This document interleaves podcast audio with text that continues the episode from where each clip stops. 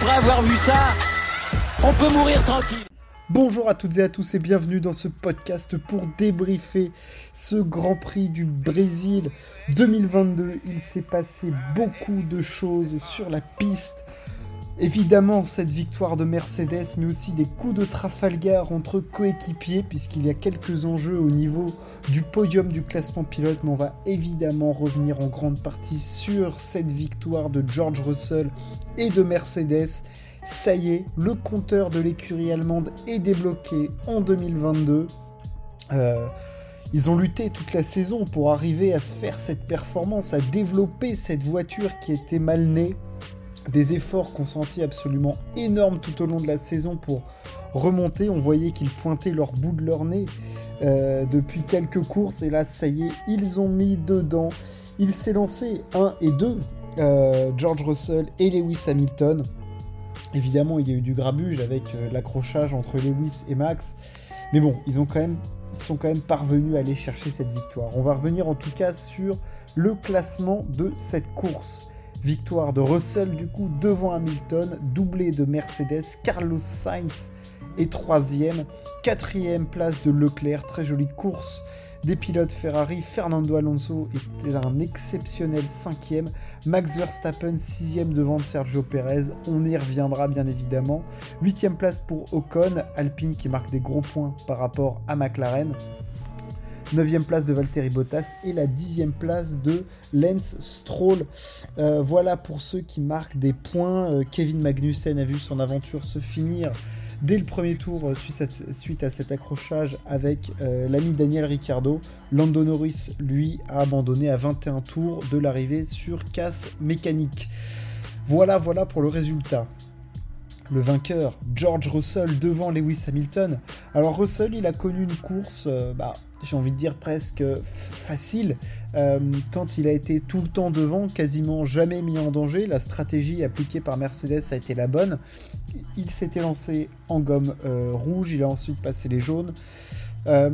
C'était plutôt limpide la stratégie du côté de, de George Russell.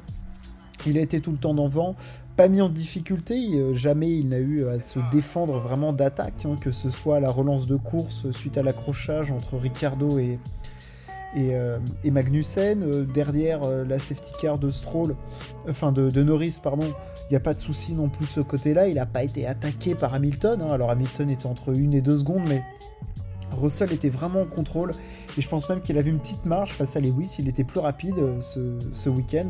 Euh, on le voit à la fin, là, sur les 400 derniers tours, il gratte un dixième, un dixième et demi par tour. Il est un petit peu plus rapide que, Lewis ce week-end, en tout cas. Euh, il s'est lancé en pole position, la bonne stratégie et la délivrance pour Mercedes, et puis une délivrance aussi pour lui. Ça y est, son compteur de victoire est ouvert. Il avait ouvert son compteur de pole position en Hongrie, devant les Ferrari. Là, c'est son compteur de victoire. Il s'impose en plus devant Hamilton. Euh, qui lui, Lewis Hamilton, a connu une course beaucoup plus compliquée, étant donné qu'à la relance de course, il y a cette attaque de Verstappen qui est quand même un petit peu osée, euh, bah, où il y a clairement un gros accrochage. Hein. Verstappen se jette sur, euh, sur Lewis Hamilton. Il ne peut absolument rien faire. Verstappen pense sa pénalité. Hamilton, dans son malheur, il s'en sort plutôt pas, trop mal parce qu'il repart huitième. Il remonte assez vite. Euh, alors, il n'a pas dépassé Sainz ou Perez puisque c'est un jeu d'arrêt au stand. Sainz est obligé de s'arrêter un petit peu avant parce qu'il a, a un tir-off dans son écope de frein. Euh, mais Hamilton remonte, remonte, gros rythme de la Mercedes. Et, euh, ensuite, bon, il fait deuxième, il peut pas lancer d'attaque vraiment sur, sur George Russell. Qu'est-ce qu'il y a à dire sur la course de Lewis à part qu'elle est très bonne hein. Il fait une très grosse remontée, il remonte vraiment vite. Il n'a pas de dépassement réel à faire pour finir deuxième, vu qu'il n'a jamais à dépasser euh, Sainz ou Perez. C'est par des coups d'arrêt au stand, d'undercut et tout que ça se passe. Donc euh, à ce niveau-là, rien à signaler. Mais grosse course, il avait quand même un très très gros rythme. On le voit même à la fin où euh, Sainz, il a, il des pneus un petit peu plus frais que, Lewis de 6-7 tours et le rythme de la Mercedes est vraiment bon puisqu'ils les deux sont à équivalence donc euh, voilà, de ce côté-là, euh, Lewis a été euh, très très costaud aussi, un tout petit peu moins rapide que Russell, mais quand même très solide pour résister à, Perez et, et l'ami Sainz. Sainz qui finit troisième. Euh, course ou alors lui, stratégie décalée de Ferrari. Euh, Sainz s'est lancé en gomme jaune, du coup on pensait tirer le, premier relais beaucoup plus loin. On savait qu'on pouvait faire autour de 25-26 tours avec les gommes rouges. Du coup je pense qu'on voulait aller plutôt vers les 35-37 tours avec, euh, avec la gomme jaune pour Carlos Sainz. Malheureusement il est obligé de s'arrêter très tôt puisqu'il y avait un tir-off dans son écope de frein arrière droite. on bascule sur une stratégie différente où il est obligé de faire un stint avec les gommes rouges alors qu'ils sont vraiment performantes hein, les gommes rouge, pas de souci de ce côté-là. Mais du coup, ça, plante un petit peu sa stratégie, puisqu'il se retrouve à être calqué un petit peu plus sur la stratégie de Russell et Perez. On voit d'ailleurs Perez qui couvre assez vite la stratégie de, Sainz en s'arrêtant parce que l'undercut fonctionne vraiment très très bien euh, au Brésil et on l'a vu puisque euh, Perez, bien que Sainz était 4 secondes derrière, elle ressort très très proche. Et ensuite, Russell qui fait l'arrêt. Sainz, la bonne stratégie, elle est au moment de, la safety car. Hein. Il, profite de la virtual safety car pour s'arrêter. Il passe un train de gomme rouge.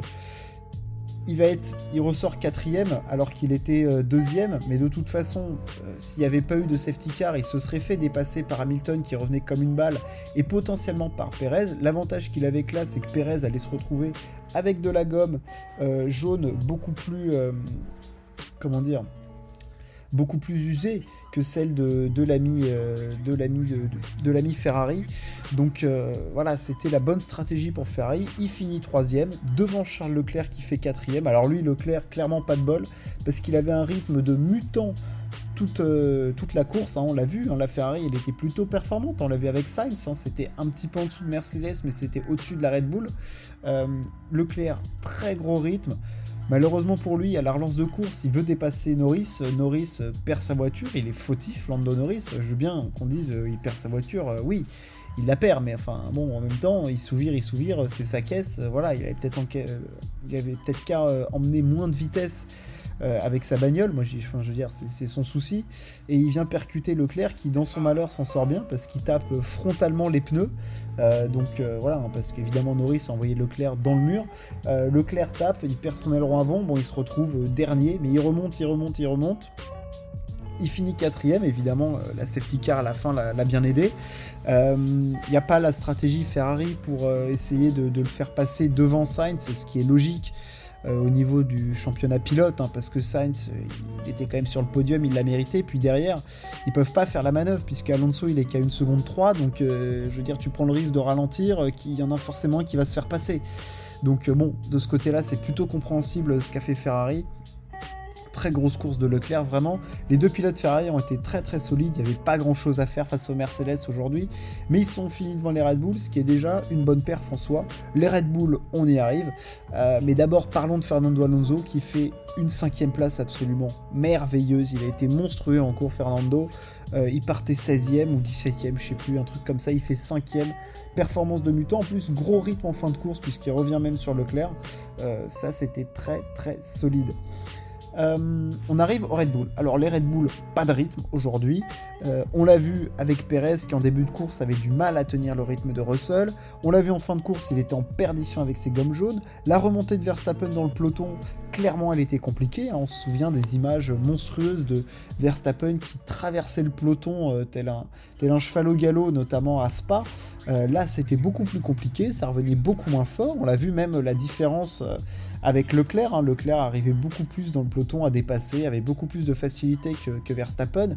Et la controverse, elle arrive en fin de course. Alors là, c'est absolument mythique, puisque Verstappen dépasse du coup euh, Perez et doit essayer d'aller chercher euh, Alonso et Leclerc, mais on lui signale à la radio que s'il n'arrive pas à les dépasser, il faudra rendre la position à Perez, puisque Perez a besoin de points pour finir devant Leclerc. C'est vrai qu'en plus, sur cette course-là, on pensait vraiment que Perez allait pouvoir marquer des points par rapport à Leclerc, puisque Leclerc a eu cet incident. Malheureusement, Leclerc dépasse, euh, dépasse Perez, et Verstappen se retrouve aussi devant le Mexicain. Le fait est que en plus ils avaient le temps de potentiellement faire la manœuvre de dépassement puisqu'ils avaient 4 secondes de marge avec euh, Bottas qui finit 8 euh, donc euh, clairement il y, avait le temps. Verstappen à la radio dit très clairement j'en ai rien à cirer, jamais je ne laisserai passer Pérez, j'ai mes raisons, vous ne me demandez pas ça, euh, je ne le laisserai pas passer. Et alors là, c'est le Verstappen des années, euh, j'ai envie de dire, de 2016 à 2019 hein, qui ressort. L'enfant pourri gâté, euh, le mec qui clairement est imbu de sa personne, qui a un ego surdimensionné, qui en a rien à cirer de son coéquipier. Clairement, c'est ça qui ressort. Le mec n'en a rien à foutre. Pourtant, Perez, on peut dire qu'il a été plutôt dévoué, qu'il a plutôt aidé Verstappen. Hein. Enfin, je vais pas remettre Abu Dhabi sur la piste le nombre de fois où euh, Perez laisse passer Verstappen pour qu'il euh, pour qu'il dépasse les autres après, je veux dire, euh, ça aurait été la moindre des choses. En plus, il s'en fout de cette sixième place fondamentalement. Enfin, je veux dire, le championnat il est gagné, il gagnera pas la course, qu'il fasse 6 ou 7ème, on s'en cogne, on s'en balœuf. Mais lui, non. Dans son petit ego, voilà, il dit non, non, je ne laisserai pas passer. voilà, je, je rendrai pas la position. là où c'est mythique, c'est que en plus, Pérez euh, à la radio après dit bon bah voilà, on voit vraiment qui il est. Donc là clairement il y a quelque chose qui s'est cassé entre les deux pilotes. Il y avait une entente plus que cordiale entre les deux. Après ça fonctionnait que dans un sens, c'est vrai. Hein. il fallait que ça aille dans le sens de Max Verstappen et voilà tant que ça allait dans son sens Verstappen, ça va. Là pour une fois il fallait faire un petit geste envers Pérez. Il a même pas l'élégance de le faire. Bon, est-ce que après Verstappen est un pilote élégant? Je ne pense pas. Hein. Mais euh, voilà, clairement, il s'était plutôt assagi ces dernières années. Mais il faut dire qu'aussi tout allait plutôt dans son sens. Là, il y a un petit côté sombre de Max qui, est ressorti et euh, il n'a pas aidé son coéquipier. Euh, c'est pas beau. surtout qu'en plus.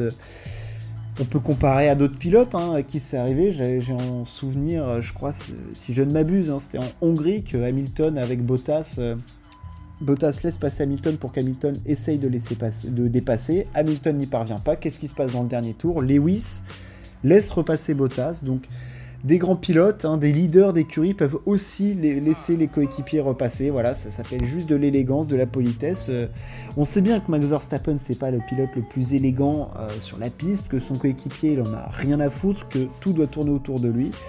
Voilà, euh, je pense que Perez, il a accepté beaucoup de choses. Là, j'ai l'impression que on va voir, hein, il y a beaucoup de diplomatie et de politique qui peut rentrer en jeu aussi. Hein.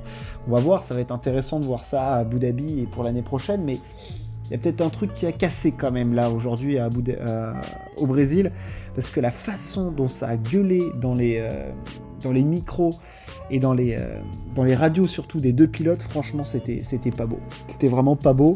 À voir. Moi, c'est affaire à suivre. En tout cas, on va s'en délecter. Euh, je pense qu'il va se passer pas mal de choses dans le cirque Red Bull ces, euh, ces prochains jours et ça va être assez compliqué à gérer. Que dire d'autre? Bah que Alpine a super bien fonctionné, 5 et 8 e ils ont 21 points d'avance sur, sur McLaren. Donc ça clairement c'est du, du tout bon, c'est du, du euh, pour l'écurie française qui finira, je pense, devant, euh, euh, devant l'écurie anglaise. Ils ont fait le taf aujourd'hui avec notamment cette cinquième place d'Alonso. Voilà pour ce Grand Prix du Brésil et cette première victoire de Mercedes. J'espère que ça vous a plu. N'hésitez pas à partager et à vous abonner. On se retrouve très très vite. Ciao, à plus.